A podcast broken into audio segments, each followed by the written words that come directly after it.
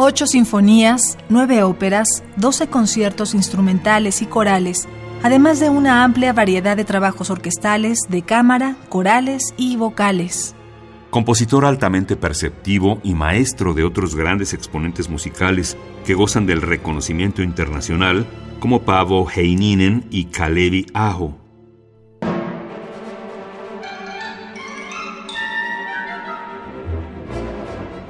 Eino Juhani Rautavaara es uno de los compositores más importantes de Finlandia, justo después de Jan Sibelius, en cuya academia estudió y de quien recibió una recomendación para poder estudiar en la Juilliard School de Nueva York.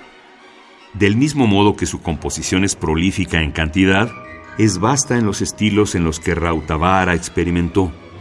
Era quizás el reflejo de una maduración mental o de una transformación interna, pues los cambios no eran caprichosos, sino que se daban por épocas.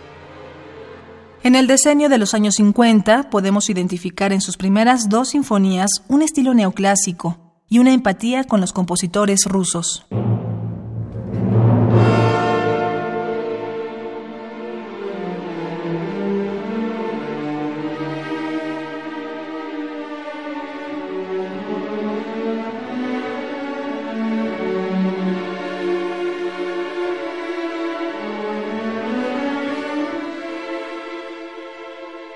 A mediados de la década de los 60 se hacía popular una corriente derivada del dodecafonismo de Schoenberg, el serialismo.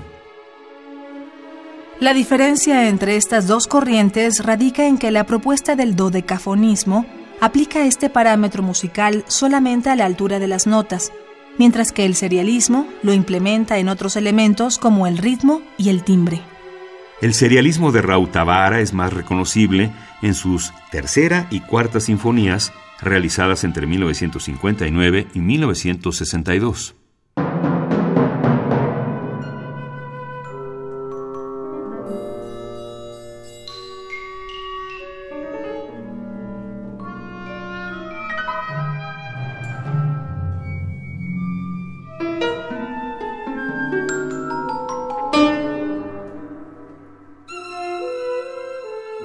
Para la década de los 70, Rautavara se había inclinado por el neorromanticismo, el cual no abrazó por completo, pues se le veía cambiar por intervalos a sus antiguos estilos o a futuras experimentaciones. Ejemplo de esta época creativa es Ángeles y Visitaciones de 1978.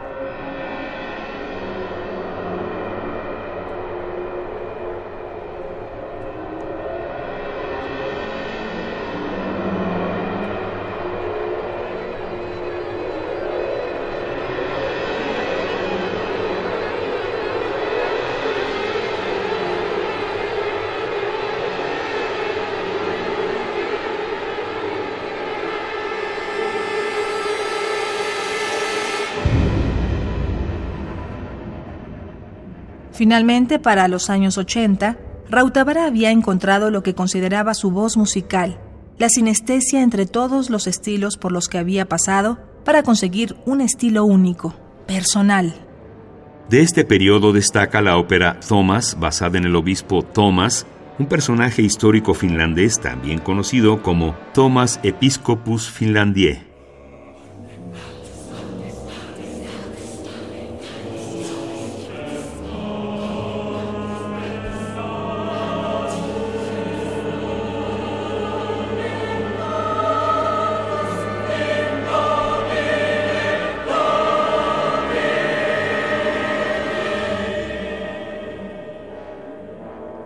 En 1991, Rautavara escribe un pequeño manifiesto personal donde justifica la síntesis lograda a partir de la cual derivarían el resto de sus composiciones.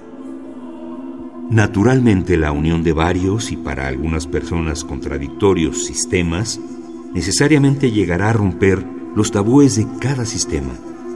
Pero entonces, también creo que todos los tabúes artísticos son evidencia de una mirada corta en tiempo y espacio y muy a menudo de racismo.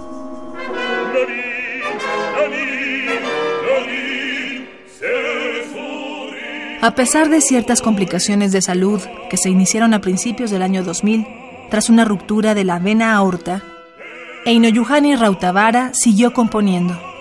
Falleció el 27 de julio de 2016 en su natal Finlandia. Al componer hasta los últimos momentos de su vida, dejó en puertas el estreno de su ópera Caivos, programada para octubre de este mismo año.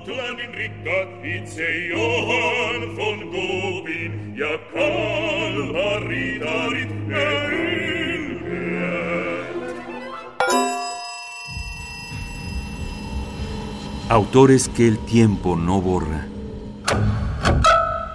Indeleble.